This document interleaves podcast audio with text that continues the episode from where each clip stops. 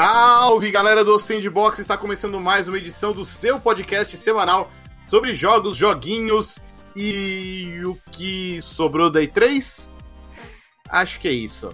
É, na bancada de hoje, na bancada virtual aqui do programa, tem a companhia de Vitor Ferreira. Olá. E também a companhia de Rodrigo Trindade. Tudo bom, Roger? Tudo ok. Tá, Tudo vamos indo. levando. Vamos levando, é isso aí, da melhor maneira que der. Vamos lá, no programa de hoje a gente vai comentar aí sobre o calendário de junho, porque neste ano não tem três. O evento foi cancelado. Se tudo der certo, parece que volta em 2021, mas um monte de pequenos eventinhos surgiram no lugar, né, Vitão? É, então, eles falaram que ia ter um negócio digital e falaram, ah, não, não, não vai rolar. Não vai, né? Só que aí no lugar dele, eu tô fazendo uma analogia com o Império Romano, né? O Império Romano, pelo menos o, o ocidental. O É. Romano se desfez, aí fez- surgiram vários reinos diferentes. E aí tem o reino de Jeff Keighley, tem o reino do IGN, tem o reino do. tem o reino da Future Games, então a gente vai destrinchar isso. O reino do Escapist. É verdade. Então tá, eles estão batalhando pra ver quem, quem ganha. Antes da gente mergulhar aqui no tema, não esqueça que temos uma campanha de financiamento coletivo lá no Padrim, padrim.com.br barra Sandbox. Você pode ajudar a gente a continuar pagando aí os servidores do Sandbox, mas se não der, não tem problema. Obviamente, você pode ajudar muito o programa participando nas redes sociais e principalmente apresentando ele para outras pessoas. Para quem ainda não conhece o Sandbox, fica aí a dica. Muito bem, é, Rod, Vitão, tô aqui com o nosso calendário aberto dos eventos de games de junho. Tem, tem bastante coisa. É, a gente vai dar uma repassada nele. Mas Bom, antes, acho é. que é, é- é importante a gente comentar um outro fenômeno que tem acontecido com esses eventos, que é o fato de que muitos deles estão sendo adiados Uhum. Alguns ah, ainda sem data no dia que a gente tá gravando esse podcast, como é o caso do, do evento de apresentação de jogos do Play 5. Outros já ganhando datas. É, tudo isso por conta dos protestos que estão rolando nos Estados Unidos em, em, em, é, em respeito e também protestando contra a, a morte do George Floyd pela polícia lá nos Estados Unidos. Inclusive, uma coisa que eu diria é que a... até as datas que estão sendo publicadas, talvez elas mudem, eu diria. Eu não, eu não, eu não dou. A esse ponto, eu não dou. Coloca a mão no fogo por essas datas também. Porque, pelo que eu tô sentindo, esses, pro- esses protestos eles vão durar, acho que mais algum tempo. Eles têm uma. é, eles, eles parecem não, não ter despertado alguma coisa lá nos Hum. Estados Unidos, né? Porque, pra quem não lembra, pra quem, sei lá, não, não- sabe o que tá rolando, é, na semana passada, na semana anterior, é, dia 25, eu acredito. Dia 25 de maio.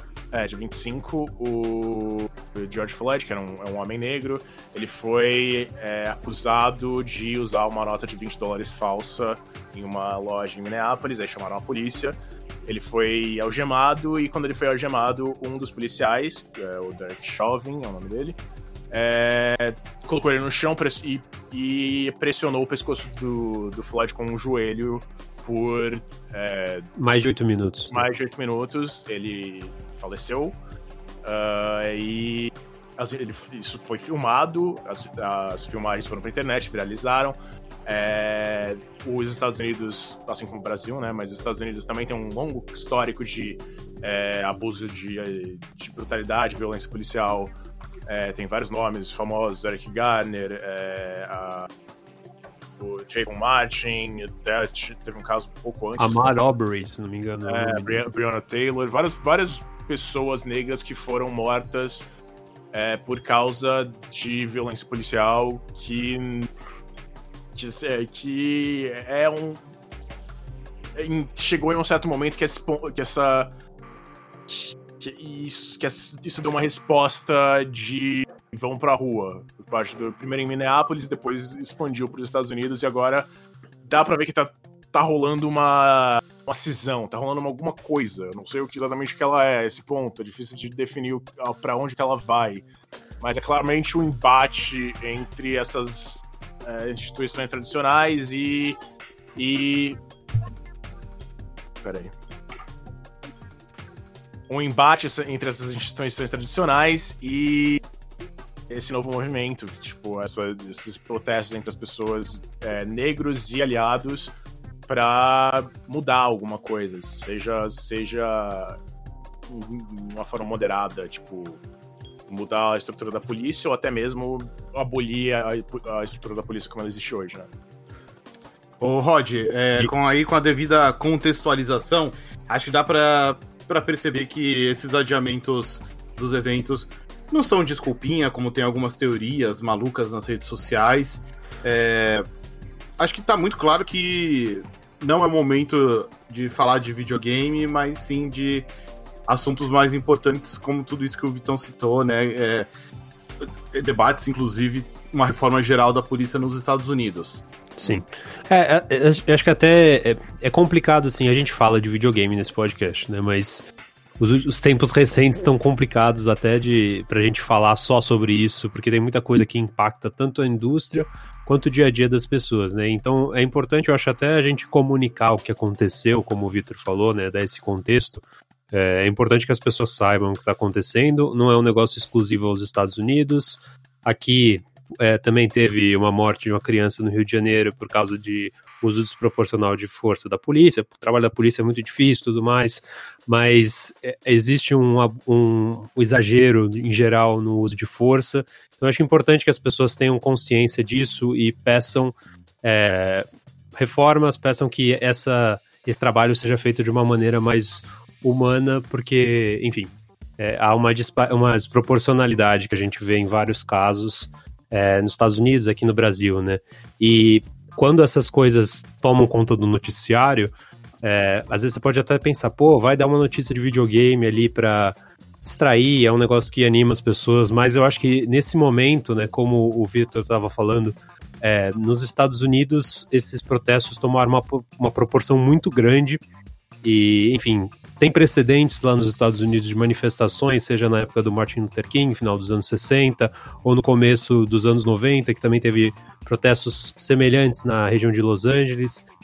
Só que virou um negócio nacional lá nos Estados Unidos e, assim, o mercado de jogos, né, esses anúncios e tudo mais, são principalmente focados nos Estados Unidos. E lá não tem clima para você fazer isso e até pensando, isso do ponto de vista, acho que moral, ético e tal, não, não teria sentido de você distrair é, o foco de uma coisa tão importante que está acontecendo lá. E eu acho que as empresas tiveram o bom senso de perceber isso e mudar as datas desses eventos que viriam. Imagina se a E3 fosse acontecer agora, né? É, é, a gente está na época da E3 mesmo, né? Especialmente considerando que o, o Convention Center virou um centro de, de, da Guarda Nacional agora, né? Ah, nossa, não sabia. Ah, é, pois é. É, tem umas fotos, eu acho que é da Guarda Nacional do Exército, não lembro direito, mas, tipo, Forças Armadas estão no LA Convention Center agora. Que é onde seria realizado E3, onde é realizado E3 quando não tem pandemia, né? Isso. E, enfim, e, eu acho que além desse bom senso, aí eu tô pensando de um lado que eu nem acho legal pensar em relação a isso, porque o, o que importa nessa situação é o bom senso, assim, não, não, é, é não desviar o foco disso. Mas se você apresenta os jogos de PlayStation 5 no meio desse contexto, aí eu tô pensando no lado da empresa querendo promover o produto dela. N não só não tem clima, como não vai ter atenção para isso. É, então, eu, enfim, eu acho que é uma série de fatores. É, não é desculpinha nem nada, eu acho que é um fator muito importante social aí que não dá para ser negado. Se, se você nega a importância disso, eu acho que é importante você ler mais a respeito, que você tá, em, tá errado não tem como falar de outra maneira. E, enfim. É, mas essa que é, eu acho que as empresas tomaram um lado. Tem dois lados dessa decisão, né? Tem esse do o social e o lado também de apresentar um produto quando não é. ninguém tá dando bola para isso. Ah, o noticiário tá em outro lugar. E você pode ver até os sites é, americanos, tudo mais de jogos, fazendo é, streams com é, finalidade de caridade, assim, de doações para fundos de. Enfim, para pagar a fiança das pessoas que não têm dinheiro e estão sendo presas em manifestações lá nos Estados Unidos. Então, o clima não é para você fazer para você mostrar um novo jogo da série Horizon, por exemplo. Não, não é. é. Acho que é, não, não teria como fazer essas coisas nesse momento. Seria completamente anticlimático. Com certeza.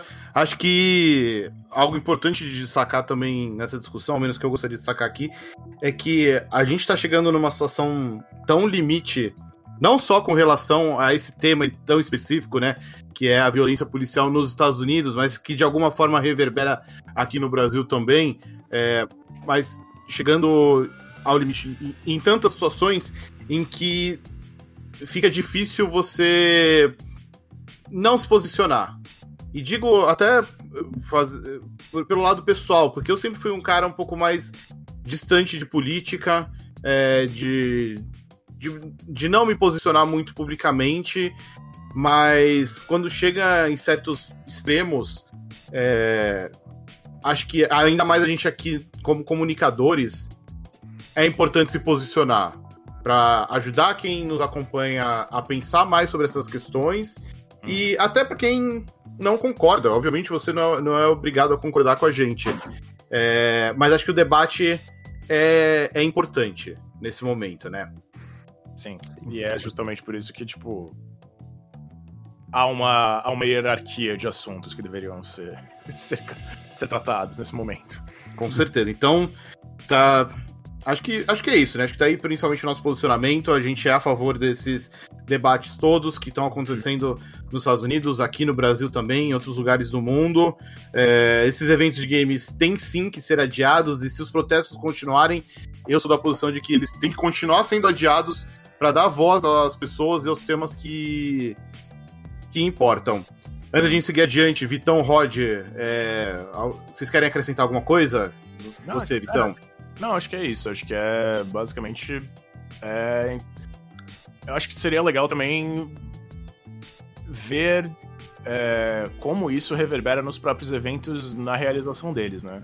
Que como eles podem ajudar com isso, se tipo é, se mantiverem é, essas datas e mas as manifestações ainda estiverem pelo menos rolando de alguma forma, ou então deixar, mesmo tendo perdendo força até, mas como manter esse assunto é, em voga, porque é um assunto que é muito difícil, é muito complexo, é muito é, complicado de se resolver em, sei lá, uma semana, duas semanas. Sem dúvida. É, é uma questão. É, muito da discussão é de ser estrutural, né? Então. Uhum é, enfim, não é uma coisa que vai se resolver rápido.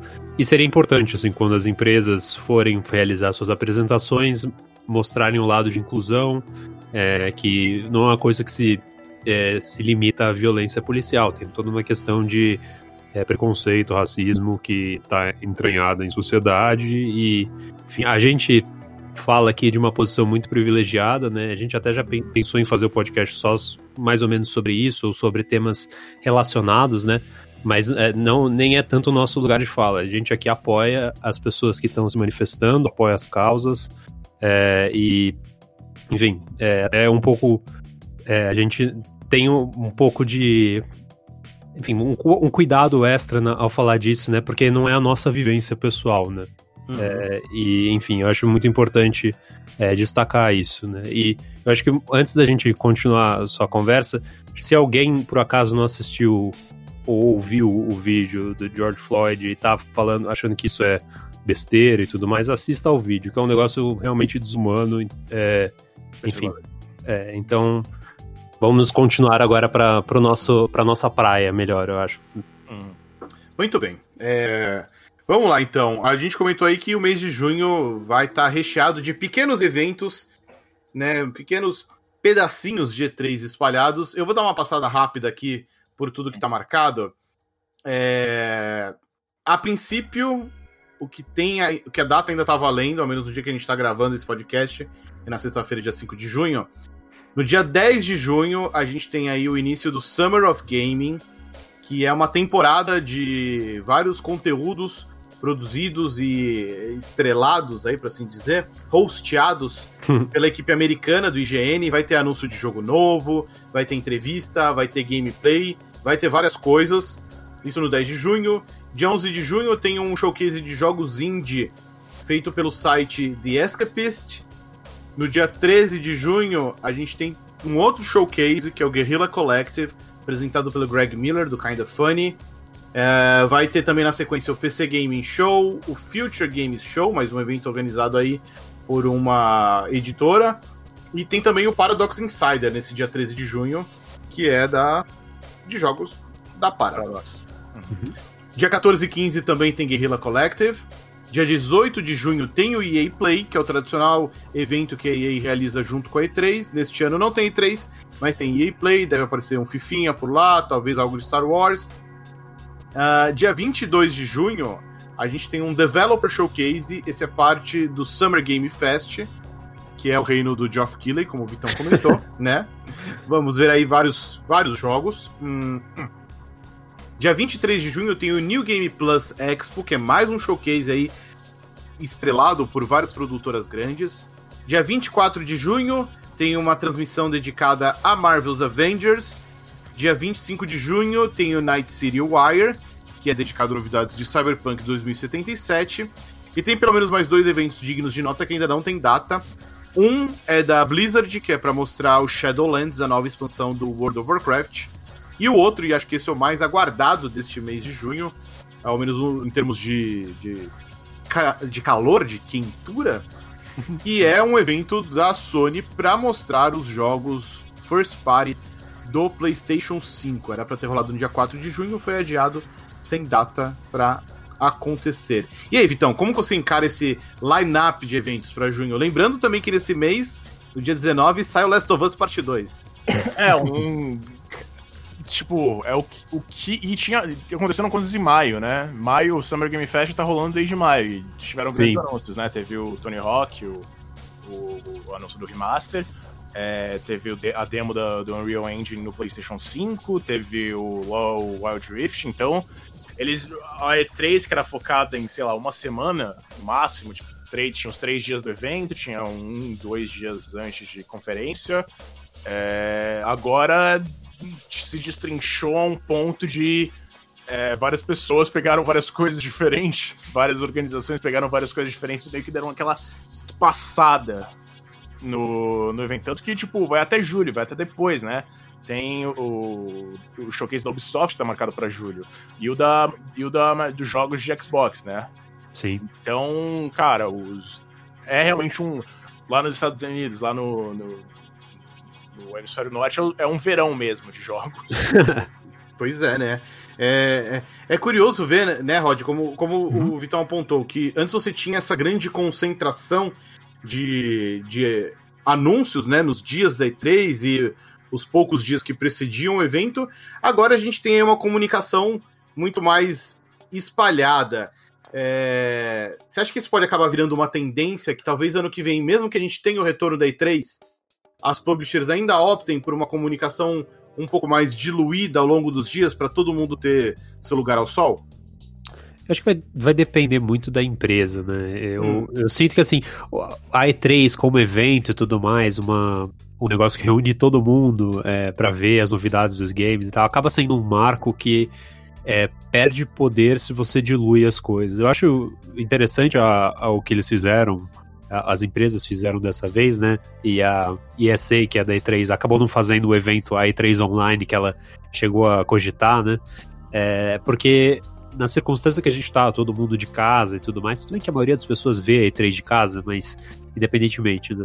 ao espalhar as coisas ao longo do mês, é, primeiro que cada um ganha o seu momento de fama, né? Você consegue dar destaque para coisas em dias diferentes, né? Então, por exemplo, tem o dia o dia indie do The Escapist. Nesse dia, por, provavelmente esses jogos vão ter mais destaque do que teriam se eles fossem apresentados no meio da E3 durante o, a apresentação digital da Nintendo, sabe?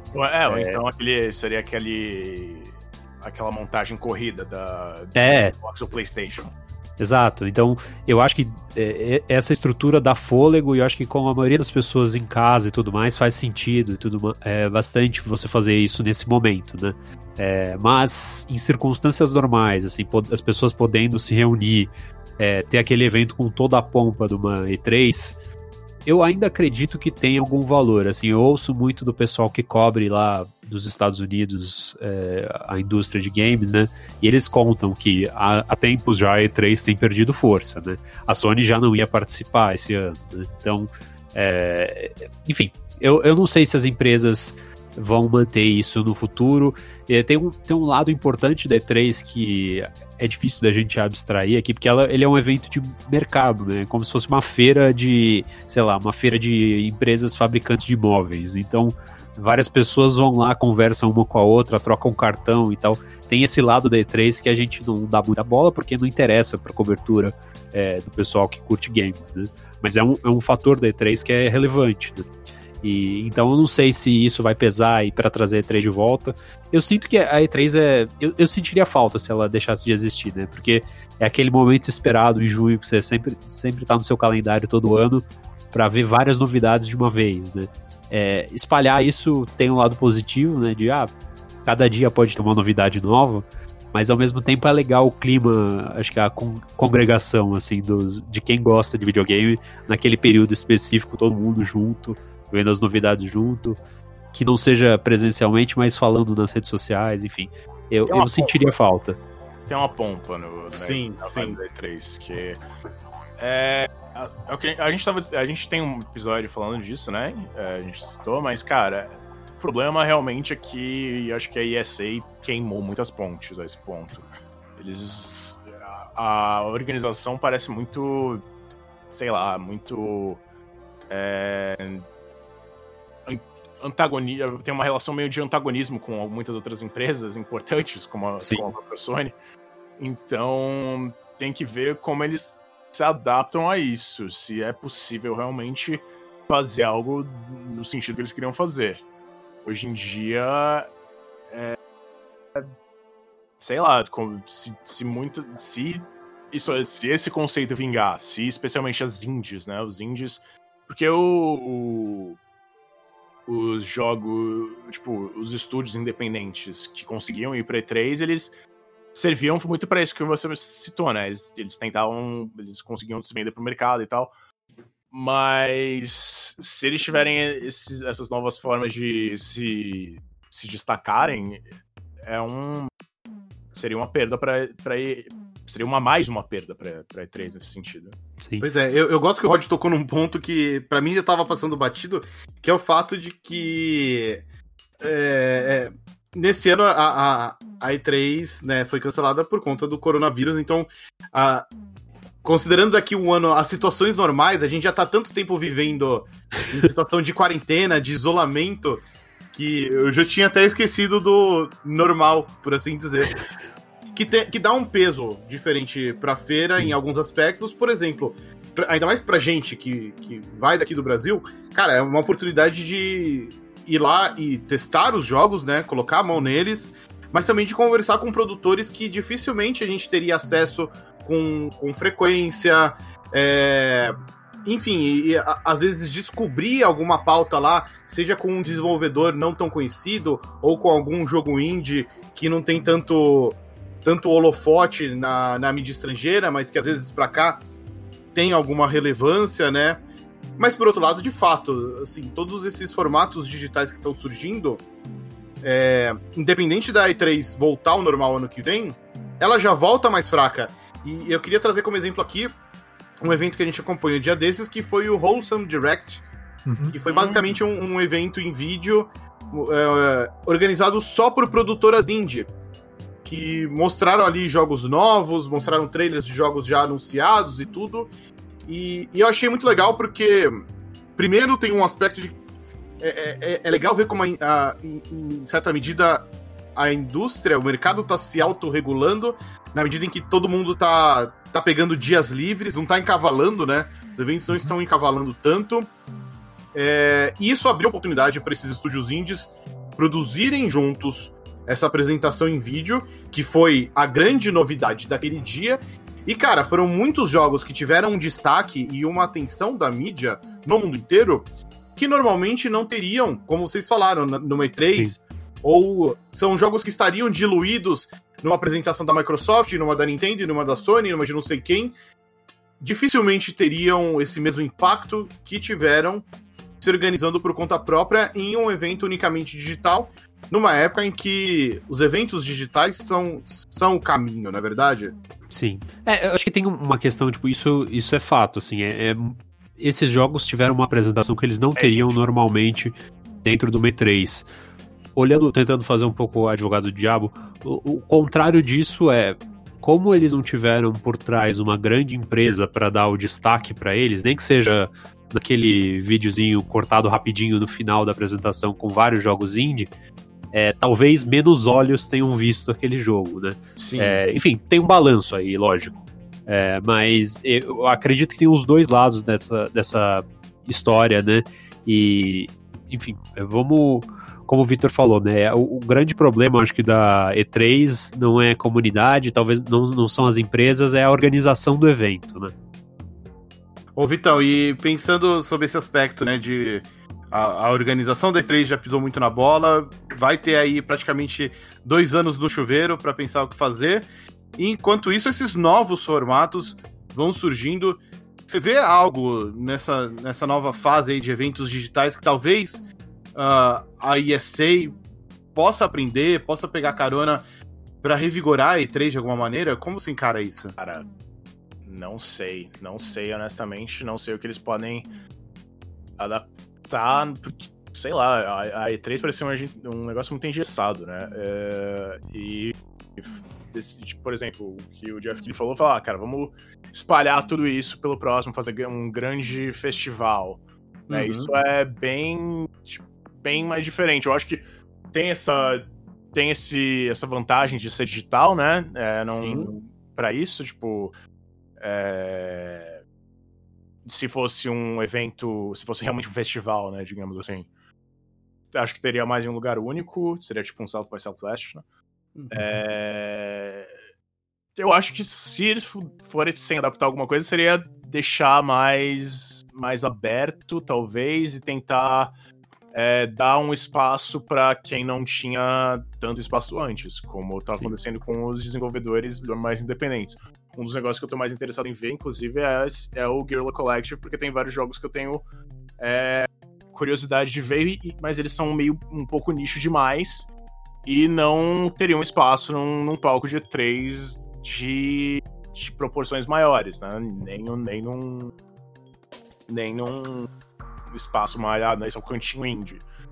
Mas esse cantinho indie, em geral, ele não tem é, é, não tem seu próprio. não tem suas próprias apresentações, não tem suas próprias. É, não tem um destaque no mesmo sentido.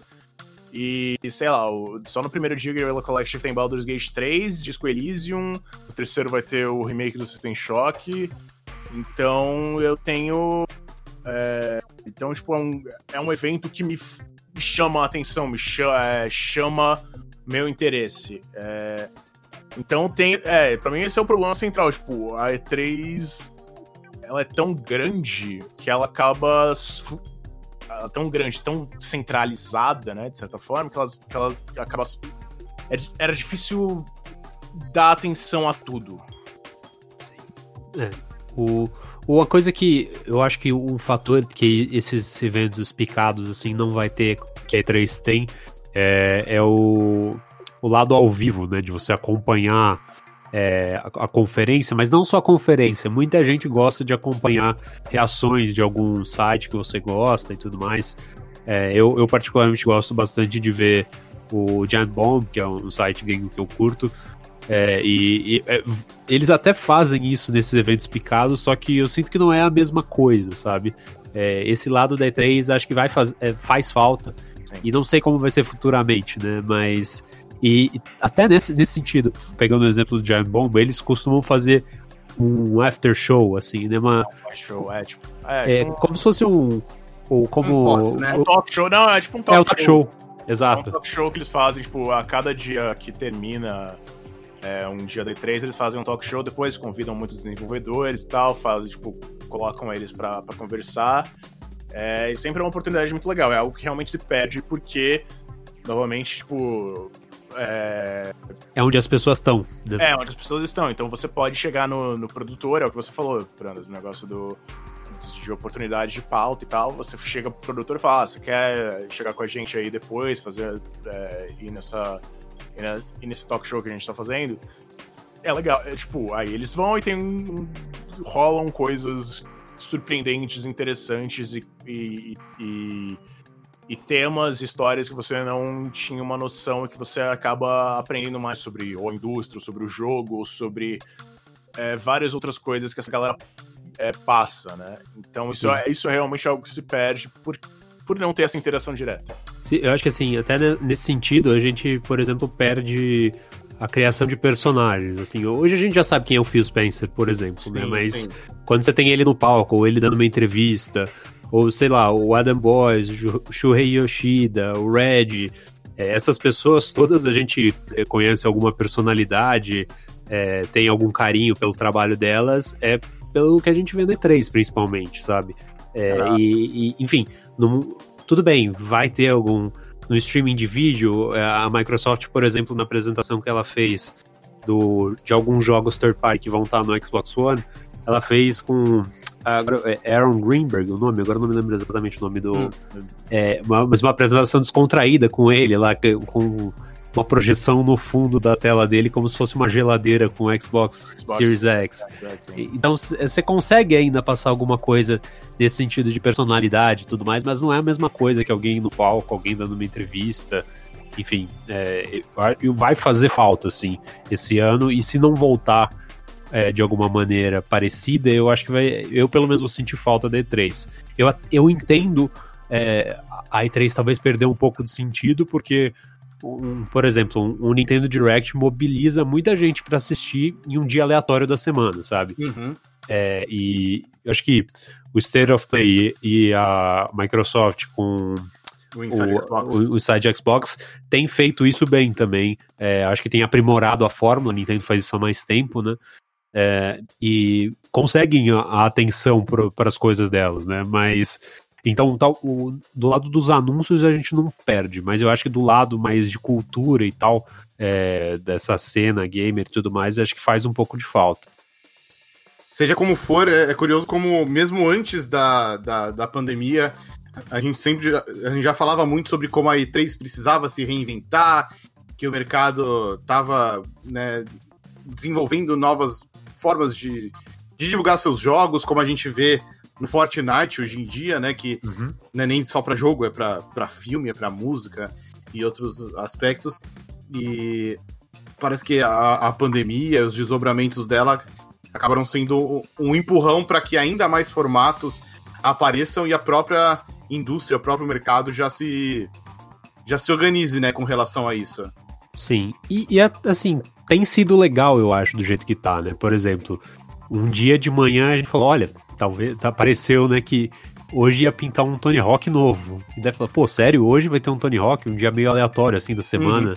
E é legal ter essa surpresa, né? Na E3 você já tá preparado para ter um monte de surpresa e até também, às vezes, para sair decepcionado, porque você espera mais do que às vezes eles entregam.